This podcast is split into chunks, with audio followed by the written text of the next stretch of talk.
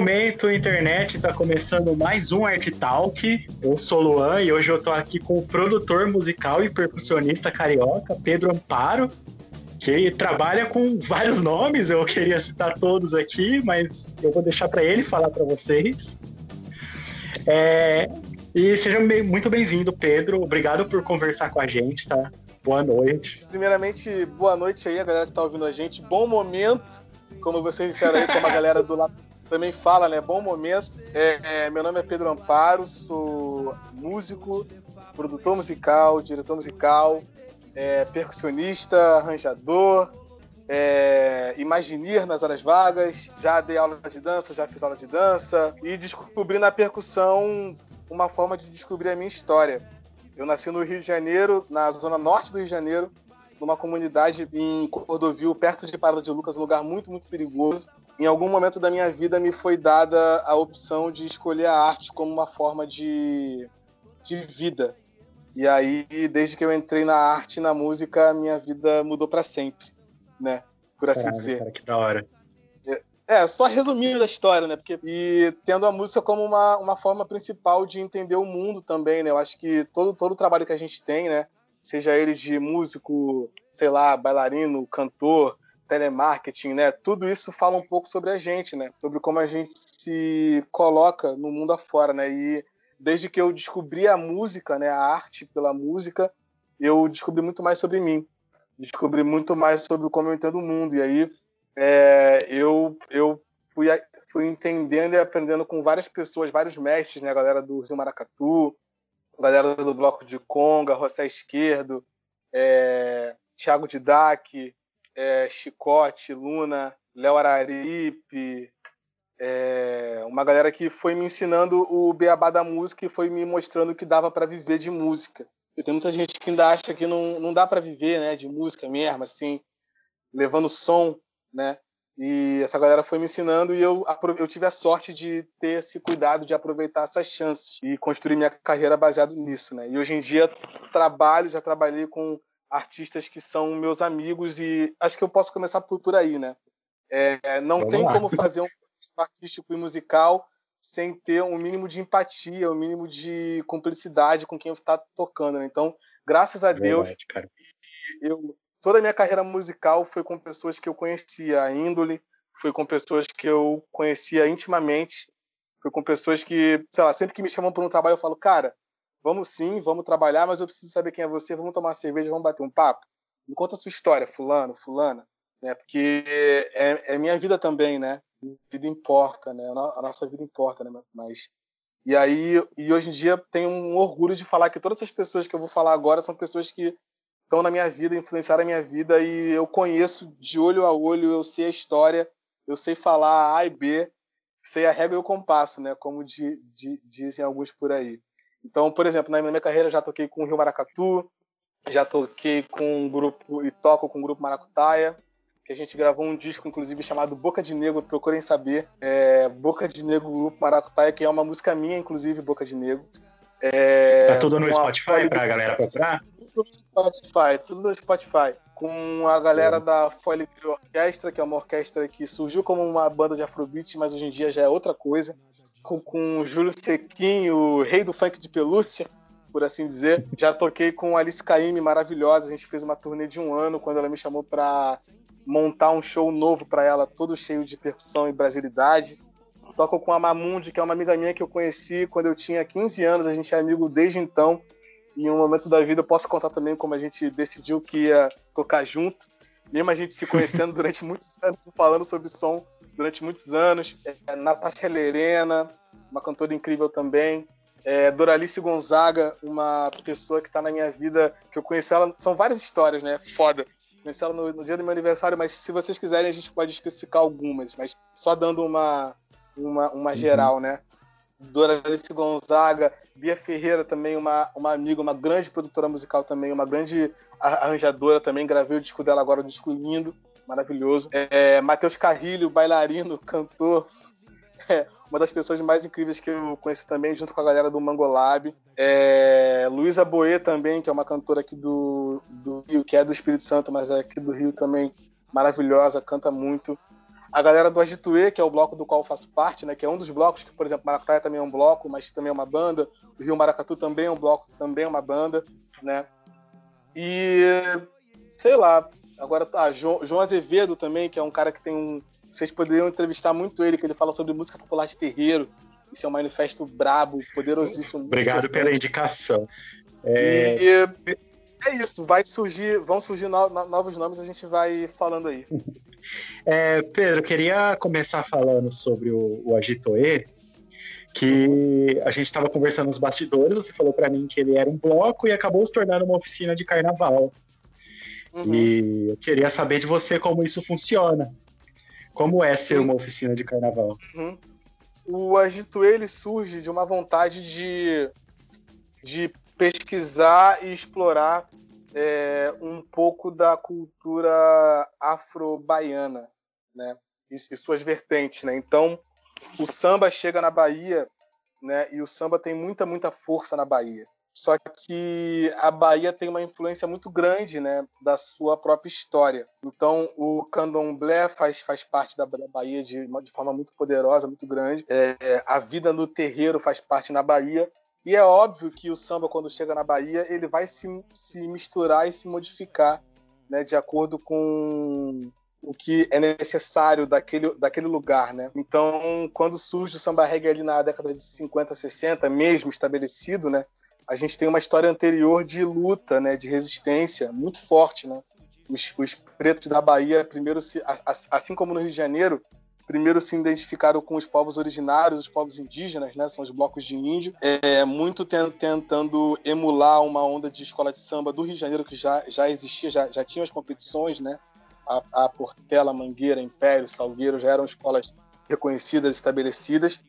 E, paralelamente a isso, a vontade de criar algo próprio, né, foi sendo, acabou sendo natural, né? Então, eles começaram a misturar os toques deles com os toques dos afoxés, e aí a gente tem, antes dos blocos afro, né, que são os blocos de samba reggae, em aspas, por assim dizer, a gente tinha os, os blocos de samba duro, que é a forma como eles entendem e se deleitam com o samba, né, de certa forma. É maravilhoso. E aí eles criam esses blocos de samba duro quando chega uma forte influência do reggae, né? Não é à toa que eles chamam o ritmo de samba reggae, né? Porque o samba reggae ele surge literalmente da vontade do, do baiano de tocar reggae com os tambores. É isso. É simples. Não tem mistério, né? Então, eles pegam o baixo, né? E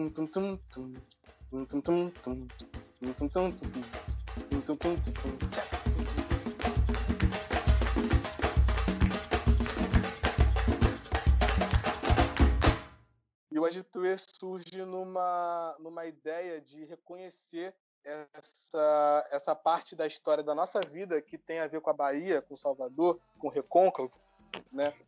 Reconhecer essa, essa parte da história e estudar ela. Então, a gente surge para estudar. E, paralelamente a isso, o, o, o Agituê, logo, logo assim que surgiu, né, já, já se entendia é, como um grupo que nasce na zona sul do Rio de Janeiro, ou seja, um grupo que tem alguns privilégios é, em sua e felizmente o nosso grupo ele tem uma, uma quantidade igualitária de negros, brancos, mulheres e homens, né? É, mas que a gente entende que por surgir na zona sul do Rio de Janeiro, uma zona uma zona sul rica e prioritariamente branca e com muitos privilégios, né? O mínimo que a gente pode fazer, que a gente poderia fazer, é aprender e fazer direito. Então, quando a gente começou a tocar samba reggae, a gente tentou fugir de qualquer aprendizado que não fosse com os mestres. Então, hoje em dia, os grandes blocos afro da Bahia são grandes amigos nossos. Eu fui para Salvador no final do ano passado, inclusive, com a minha ex-esposa. Ela foi receber um prêmio é, do Olodum, inclusive, porque essa essa intimidade precisa essa precisa ter essa convivência, né? Como a gente estava falando antes de começar o cast, né? Precisa ter essa convivência para furar uma bolha. Né? Então, o Agituê buscou e foi muito bem recebido pelos blocos afros da Bahia. A gente é muito amigo do, do João Jorge, muito amigo do vovô do, do Ilê, da galera do Muzenza, da, da, da, galera dos blocos afros da, da, Bahia, que a gente trouxe para o Rio. E, e, sempre que a gente vai, vai para Salvador, a gente fica na casa deles, conversa e fica junto, toma cervejinho, cravinho, um Caralho, negocinho. Que da hora, cara. E, é muito bom porque a gente aprende que samba reggae, qualquer ritmo brasileiro é convivência. Né? Então, a gente não faz mais do que a nossa obrigação, do que baixar a cabeça entender que tudo que a gente faz né, é, tem, tem a ver com eles, não, não é nada mais do que a no, nossa obrigação. Então, a gente trouxe os mestres para cá, conversou com eles, perguntou. E aí, a gente faz mesmo essa brincadeira? Vamos embora? Eles, e eles deram pra gente essa régua, esse compasso, essa forma de, de fazer e, e, tudo sempre respeitando o movimento. E paralelamente a isso, a gente também já tinha muito contato com os grupos afros aqui do Rio de Janeiro, como o, o Filhos de Gandhi do Rio de Janeiro, que tem um ano a menos que os Filhos de Gandhi da Bahia, por exemplo. Com o, o Agbara Dudu, que tem 45 anos aqui no Rio de Janeiro, o Lemi Ayol, o Urumilá, que é, uma, que é a Associação Carioca de Blocos Afro, que tem aí quase 50 anos de, de atividade, e a gente não conseguia entender por que a gente, né, e, e, óbvio que a gente estudou e, e, pesquisou sobre isso, né, porque a gente, um bloco que tinha um ano de idade, estava fazendo de show, e esses blocos que estão aí há 50 anos não estavam conseguindo o, o, mesmo lugar de destaque, né, e a gente entendeu esse privilégio e trouxe eles para junto, né não fez mais do que a nossa cara, obrigação. A gente, que, tipo, nessa, nessa, vontade de tocar essa, esse lugar onde, onde, como diz a música, onde o Rio é mais baiano, né? E aí a gente foi buscando isso, e aí a gente surgiu como um bloco e a gente já começou a fazer show, apresentação como um bloco, sempre trazendo os blocos afro junto com a gente. E em algum momento da nossa história, muitas pessoas vinham perguntar na, na nossa página, né? Caramba, pô, vocês não dão oficina, vocês só saem vocês, vocês não, não tem uma forma da gente aprender a tocar, aprender a, a, os, os, ritmos, né? E aí já tem uma outra coisa também que é muito interessante de falar, né? Que muitos blocos tocam o samba reggae baseado no que eles acham que é o samba reggae, né? E eu não tô aqui para dizer que tá certo ou tá errado. Só tô, só, só tô aqui para dizer que quando a gente pesquisa na fonte, a gente tem mais, mais permissividade para poder causar alguma coisa dentro desses ritmos. Então, a gente aprendeu o, né? Eu, eu acho que para você desconstruir algo, você precisa construir algo. Né? Então a gente construiu dentro da, da, nossa didática, quando a gente foi começar a fazer oficina, a, a gente começou a, a, edificar esses ritmos, né? O que, que é o merengue, né? Por exemplo, o merengue é o ritmo que a gente chama de samba reggae, é aquele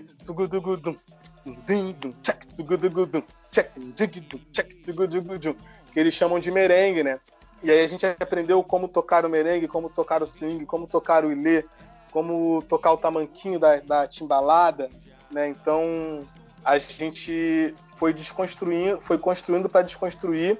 E quando a gente decidiu montar uma oficina, a gente conversou com os mestres, a gente conversou com o João Jorge, né, do, do Olodum, a gente conversou com o vovô do Ilê, para perguntar, né? Pô, a gente tá, tá aqui, vai acabar tendo um monte de aluno branco, mesmo a gente botando bolsa, botando um monte de coisa para chamar a galera preta, a gente entende que a galera preta tem dificuldades, a gente né, tenta fazer com, com, que isso cada vez mais seja essa, essa distância né, entre os alunos pretos e brancos, mulheres e homens, seja cada vez menor, mas é uma luta, né, é difícil. E eles falaram, cara, manda ver, mete bala, faz, e sempre com respeito, sempre com cuidado. E a gente decidiu montar essa oficina e, graças a Deus, tem sido muito bom. A gente tem aprendido muito com essa oficina. Ano passado a gente saiu pelo, pela primeira vez com autorização do governo do estado do Rio de Janeiro, que é um governo de merda, né? Por assim dizer. E, é. e saiu, saiu com 150 pessoas no bloco, entre alunos, professores, alunos de dança, alunos de percussão, é, trio elétrico. Foi um carnaval, foi lindo. Caralho, cara, que da hora realmente, assim, sobre o, o, governo do estado, a gente não está tão atrás, o nosso também é bosta, mas realmente importante que vocês consigam fazer algo mesmo com essas condições adversas eu, que vocês têm hoje. É horrível, porque desestimula, sabe? Então, por exemplo, a gente sempre foi um bloco clandestino, então a gente era mó perrengue e tal, só que a gente está muito grande, então a gente quer se responsabilizar pelas pessoas que estão ali, pelas uhum. vidas que estão ali. Então a gente ao contrário de muitas coisas, a gente decidiu sair de sair de manhã cedo. A gente decidiu sair durante o dia. E aí o que acontece quando você faz tudo direitinho? O governo vai lá e ferra tudo. Então, eles chegaram com três horas de atraso, fecharam a rua quatro horas depois. Tipo assim, tudo deu errado porque eles, sabe, não querem que dê certo, uhum. né? Então é, também dá uma desestimulada, né? Só que ao mesmo tempo o que a gente passa não, não, não tá nem perto do que os blocos afro passam. Por exemplo, ano passado os blocos afro aqui do Rio de Janeiro quase não desfilaram porque o auxílio do governo não saiu. Saiu tipo cinco dias antes do carnaval. Cara. E é uma micharia, tipo assim, uma micharia, sabe? Absurdo. Comparado a blocos maiores que fecham o Rio de Janeiro inteiro e recebem apoio de Deus lá sabe o que, desde empresas de uhum. ônibus controversas até empresas de cerveja que, sei lá, nem são tão boas assim. Putz. Cara, assim, o seu portfólio é enorme. Assim, então, para a gente ter tempo de falar de tudo, agora eu já vou lançar outra pergunta. Eu queria que você falasse um pouquinho para a gente do Fólico, como o projeto começou e como foi a indicação para o Grammy Latino ano passado. Ah, sim! Caraca, que doideira, cara. Isso foi uma doideira mesmo. A Foligree Orquestra, ela surge de uma aula de música de experimentação musical da, da Unirio aqui no Rio de Janeiro. Um grupo de pessoas que queria estudar o Afrobeat e a estética do Afrobeat, né? O Rio de Janeiro tem um grupo muito, muito famoso que se chama a Bayomi Afrobeat Orquestra, que é uma referência pra gente, que é um grupo que traz a sonoridade do Fela Kuti é, de uma forma linda, assim. E a gente e surgiu de uma onda de tocar o Afrobeat do Fela Kuti. Originalmente era isso. Eu nem fazia parte da banda, eu entrei na banda depois, muito depois, e a, a banda surge, começa a estudar, começa a fazer show, etc. Só que todos os integrantes da banda são músicos de diversas coisas, e a gente pesquisa a cultura popular brasileira bastante. Então, por exemplo, eu amo coco.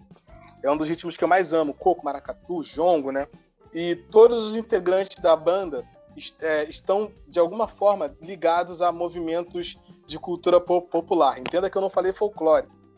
É, e essa galera, quando, quando se junta para tocar o Fela, ao longo do tempo, né, a gente vai descobrindo a vontade de cada vez mais misturar esses ritmos brazucas que a gente gosta, né, como o samba, o maracatu, o candomblé, é, cavalo marinho, boi, etc., a gente vai sentindo essa vontade de, de tocar isso, só que na, na nossa estética do que a gente entende como afrobeat, né?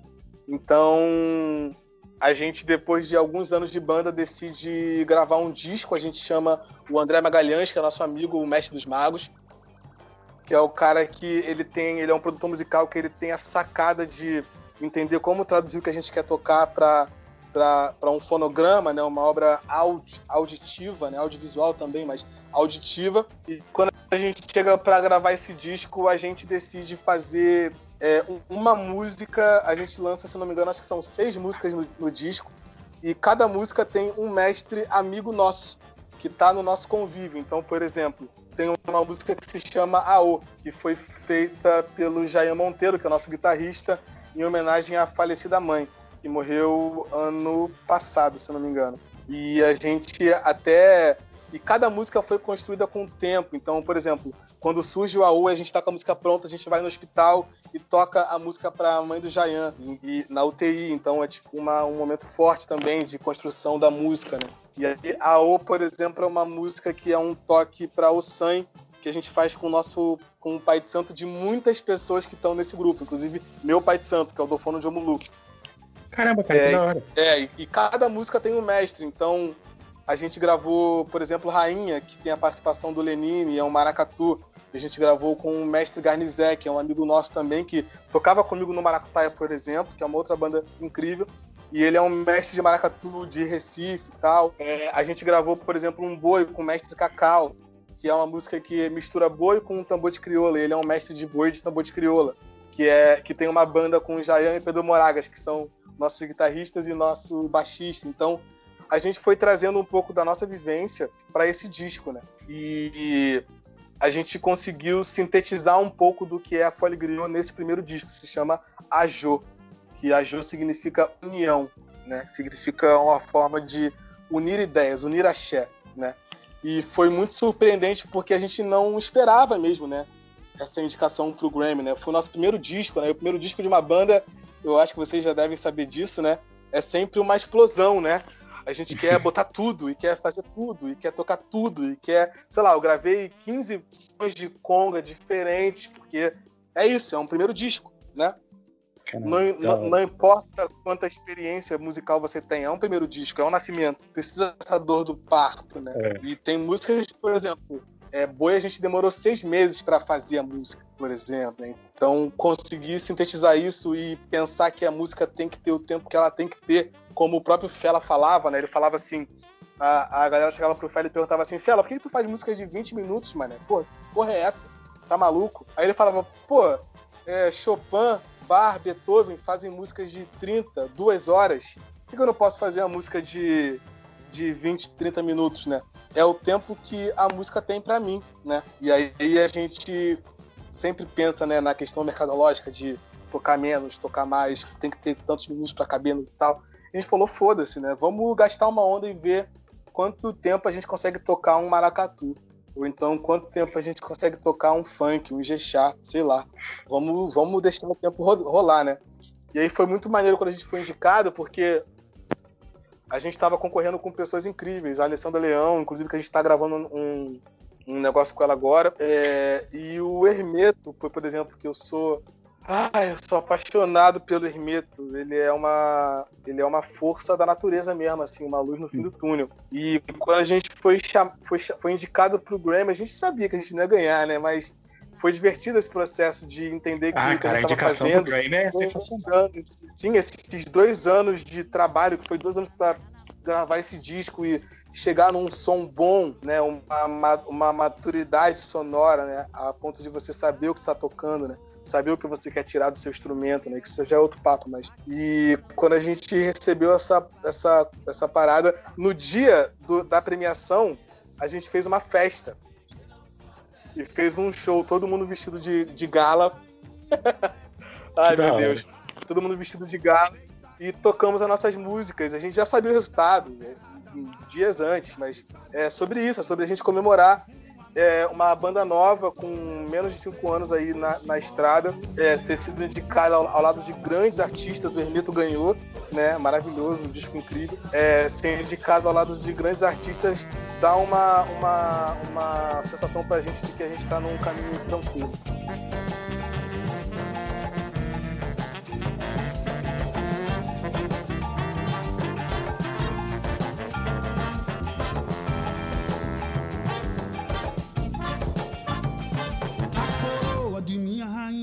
Não é de ouro nem de prata. É feita com água do mar, é feita com a terra da mata.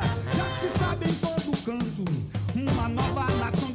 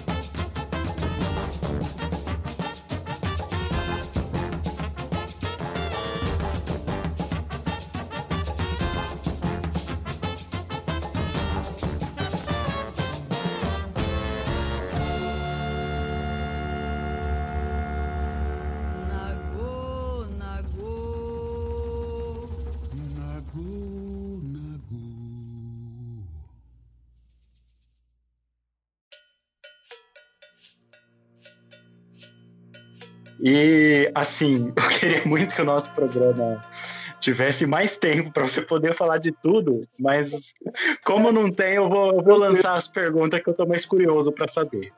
Que é, claro. como foi tocar no Rock in Rio com o Mamundi?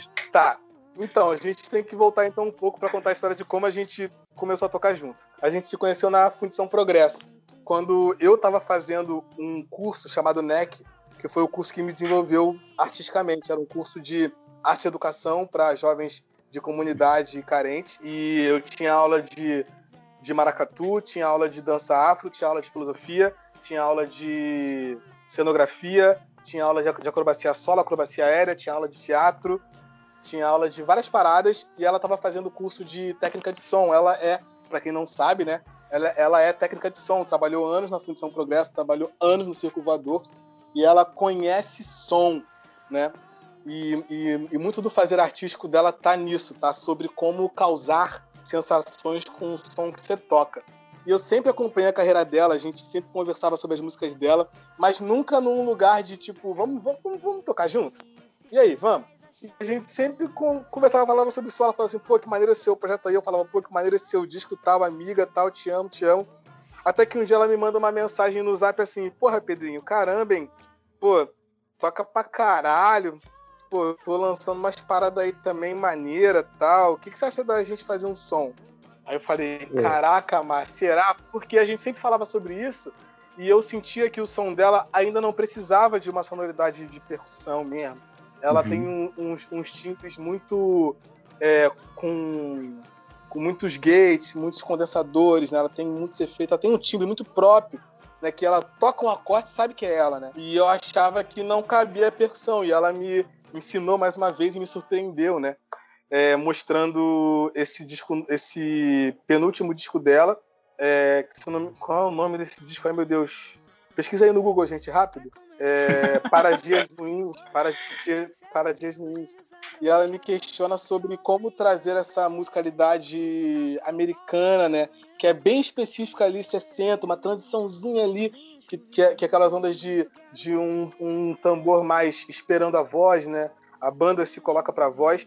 E eu, e eu falei, tá bom então, vamos, vamos ver qual é, vamos ver qual é. Aí eu fui encontrar com o Lux, fui na casa do Lux, a gente ouviu as músicas todas, várias vezes, a gente não tocou. Ficamos ouvindo as músicas e, e, e conversando, tomando um café e, e falando sobre como poderia entrar a percussão ali, naquela onda. Pô, mas quem você acha dessa onda aqui? Pô, acho que essa onda aqui podia não ter nada de tambor, podia ter só uma gugô e um negocinho. Ah, isso aqui. A gente ficou gastando uma onda e a gente fez dois ensaios é, e, e, um ensaio muito contemplativo e de conversa, porque quando você toca com uma galera, isso é muito bom, cara. Você é músico, cara. Busque tocar com pessoas mais foda que você, assim, que vão te engrandecer. Porque a gente, às vezes, é colocado dentro de uma vida de gig, de trabalho de só. Ah, vai lá, toca isso aí. E quando você chega num processo que o cara fala, não, quero saber qual é a tua onda. Bota aí a tua onda, né? A gente ficava, às vezes, no meio do ensaio conversando sobre a música com tempo, com, com cuidado, né? A gente fez dois ensaios e um show no Pompeia que foi foda.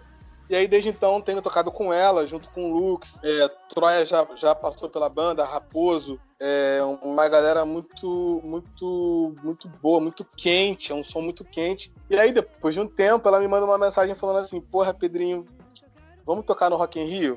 Eu falei: Como assim, Mac? Que essa de Rock in Rio? Ela falou: Não, quero, quero você no Rock in Rio. Eu falei, sério, amiga? Eu falei, pô, beleza. Ela, ela me falou sobre a banda, né? Plutão já foi planeta. Ah, inclusive, só para lembrar, Theo Zagrai também, um baterista incrível, procure. E aí ela me falou sobre Plutão já foi planeta, aí eu fui pesquisar sobre a banda, né? Fiz o dever de casa, porque é, trabalhar com música é um trabalho, né? Pra quem acha que não é, é um trabalho. Então eu ouvi todas as músicas da banda, saquei qual era a onda. E aí chegamos em São Paulo para ensaiar com eles. E a produção do Rock in Rio é uma coisa incrível. A gente chegou para ensaiar em São Paulo, lá no estúdio deles, passamos as músicas da Mar. Aí a Mar, numa hora, fala assim: gente, eu vou ali na rua já volto. E Pedrinho, fica aí no ensaio. Aí eu olhei para ela com a cara assim falei: como assim fica aí no ensaio? Aí a galera falou: ah, fica aí, Pedro, então. E aí eu acabei ensaiando com eles as outras músicas e acabei fazendo show com eles também. E hoje em dia eles estão É, a, a Mar, ela é, ela é foda, cara. Por, por, porque é isso, né? É, é sobre como você se coloca aberto para os processos. Se eu tivesse fechadão, aquilo não, não iria acontecer. Eu falei, galera, então vou continuar aqui, vou tocar com vocês. E a galera falou, porra, vem, vambora ver qual é. E, e, foi legal a gente, esse processo de criar os arranjos para, esse show do Rock in Rio. E chegando no Rio, a gente ensaiou, ensaiou mais uma vez, ensaiamos no estúdio do Rock in Rio. Foda. Pô, e é muito bom ter um, um processo de trabalho foda, com fone de ouvido, com com ensaio com tempo, com uhum. músicos que são que são altruístas, sabe? Então, se o cara fala, pô, eu não tô conseguindo tocar isso aqui, pô, eu toco. Ah, tá, beleza. Não é tipo, ah, sério que você não toca? Não, é tipo, tá, eu posso fazer também. Vamos junto. Vamos, vamos crescendo. E, pô, e hoje em dia a galera do, do, do Plutão Sapulha, Gustavo Arruda, são meus amigos, assim. Tipo, a gente tem um grupo de, de, de Call of Duty pra jogar. e olhe lá. É, porque é sobre isso, é sobre como a gente consegue ser amigo das pessoas que a gente toca, né? E esses são os grandes projetos. E aí chegamos no Rock in Rio, cara, é um sonho da minha vida, né? Assim, um dos sonhos da minha vida, né? Já tinha tocado na fundição, tocado no circo algumas vezes, e chegar no Rock in Rio, o Rock in Rio é uma grande, tenta imaginar, é uma meca da música, ou seja, tudo que está acontecendo ali é voltado para a música. Isso é terrível e é maravilhoso ao mesmo tempo. Uhum. Então, você vê mil shows, mil bandas, mil acontecimentos, um, uma equipe gringa, e muito louco isso, uma equipe gringa, falando, todo mundo falando inglês, montando teu palco, teu rider, tu pode escolher o instrumento que tu quer. Sei lá, não sei se todos os processos são assim, mas estou falando o que eu vivi, né? E a gente tocou antes da, da, da, da Elsa. Putz. Que da hora. Foi foda, caralho. Então, tipo, chegar num palco daquele, ver quase 20 mil pessoas ali cantando as músicas e cantando com você é realmente uma parada impressionante. Dá um cagaço? Dá. Dá, dá um cagaço foda. ah, deve Óbvio, dar. Né? Porque não importa que show a gente vai, vai fazer, se não tiver um cagacinho, não, você não tá vivo, né? E é foda você poder tocar o seu instrumento e ouvir ele pra caralho, e tipo, e no backstage conversar com uma galera da música nova que tá trampando também, que nem você. E, e sem desrespeito, né? Fala, fala, contigo de boa. Foi uma, uma das coisas mais incríveis que eu vivi na minha vida, assim. Foi um dia, um dia histórico, assim, mesmo, pra, pra, pra mim, né? Eu, eu, eu, que comprei meu primeiro par de conga com 22 anos, tocava com, eu fazia gig fora do Rio de Janeiro e tinha um balde para estudar conga. Assim. É foda, é importante. Cara, não duvido da experiência e queria dizer que ter frio na barriga só demonstra paixão pelo que você faz, né? E. E antes de, de encerrar, eu queria que você desse algumas dicas culturais pra gente. Falar que você tá ouvindo, Opa. algumas bandas, alguma coisa. Eita, pro pessoal buscar. Eita. Pode indicar seus parceiros, é... o que você quiser. Tá, caraca, então, ó, tem uma lista grande aí, vou tentar ser rápido. Procure, procure Grupo Maracutaia, Boca de Nego, procure Fole Griot Orquestra, procure Luísa Boê, procure João Azevedo, procure Luciane Dom, procure Juliane Gamboa, é, procure Késia Estácio, é, procure Doralice Gonzaga, procure Preta Rara, procure é, Bia Ferreira, procure Tiaro Maia, então, é, Tiaro, só Tiaro, procure Tiaro, procure Miguel Jorge, Mojo, novo, quente, maravilhoso, é, procure, deixa eu ver, procure bandas que você não está acostumado a ouvir, procure abrir o Spotify e botar XZ e ver o que, que aparece. E dar uma ouvida, ver qual é. É sério, é sério. Dá uma torna, chance, dá uma chance pra É, é e, e, e, ao mesmo tempo, procure os, os mainstream também. Vai saber o que eles estão fazendo, meu irmão. Vai entender os timbres, as ondas. Foda-se, vai, vai descobrir, sacou? Bota a cara. Se a música é o seu processo de vida, é o seu trabalho, viva a música como se não houvesse justiça na Terra. Fantástico, meu irmão. É, queria que você divulgasse agora suas redes para o pessoal seguir. Ah, tá. E dos seus trabalhos também. É, eu, eu, sou o Pedro Amparo. É, caso você precise de alguma ajuda para alguma coisa, fale comigo. O Pedro é muito solícito, a gente está de prova, então procure ele. sou, eu sou consultor musical, eu, eu, eu já trabalhei com bandas para ajudar a montar arranjo, para ajudar a organizar processo de gravação de disco, para produzir, para fazer o que for. É, meu Instagram é aquele amparo. É, entra lá, segue, compartilha. E meu Twitter é underline arroba amparo ou satanagem. E tamo aí. A hora que sair esse episódio também você vai estar marcado em todas as redes do Arte Cena também, então sigam ele. Tá. É. Vou divulgar, vou divulgar. E um muito obrigado para quem ouviu, um beijo. E muito obrigado, Pedro, pela participação de verdade. Estou muito feliz de você estar tá, tá aqui com a gente hoje. É, obrigado a muito... vocês também pelo convite. É muito importante dar voz.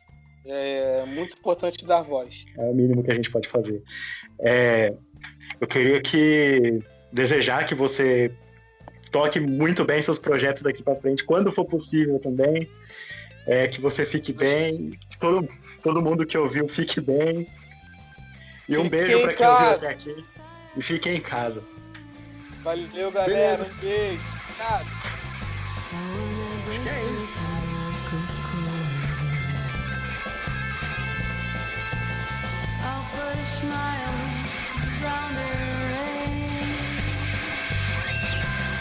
Any ninguém